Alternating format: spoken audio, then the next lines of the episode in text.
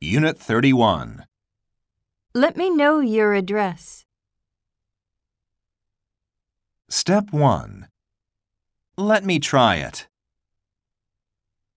Let me introduce myself. Let me think about it. Let me know what you think. Step 2. Let us show you around. Let her do it herself.